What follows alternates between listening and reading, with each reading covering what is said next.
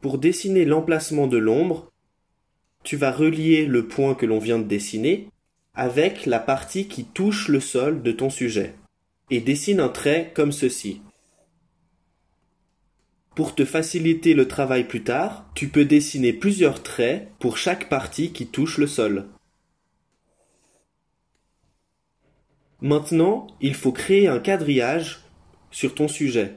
J'ai choisi de faire un quadrillage de 1 cm de côté et je te suggère de faire la même chose.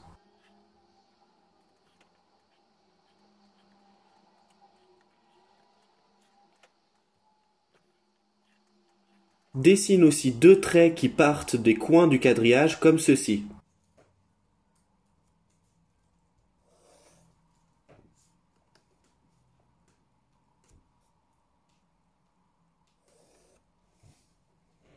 Pour dessiner le quadrillage de l'ombre, tu as plusieurs possibilités.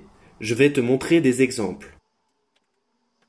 Dans le premier exemple, je dessine un quadrillage qui est aussi de 1 cm. Voici l'effet que ça donne au final. Dans cet exemple, je dessine un quadrillage qui fait 3 cm. Ça donne un effet de coucher de soleil avec une ombre plus grande. Dans cet exemple, le quadrillage fait 0,5 cm. Ça donne une ombre plus petite comme si on était en journée. Tu dois donc maintenant choisir le quadrillage que tu vas faire pour que ce soit cohérent avec ta source lumineuse.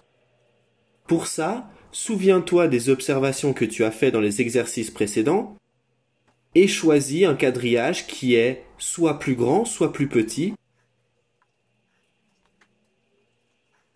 Une fois que tu as fait cet exercice, regarde la prochaine vidéo.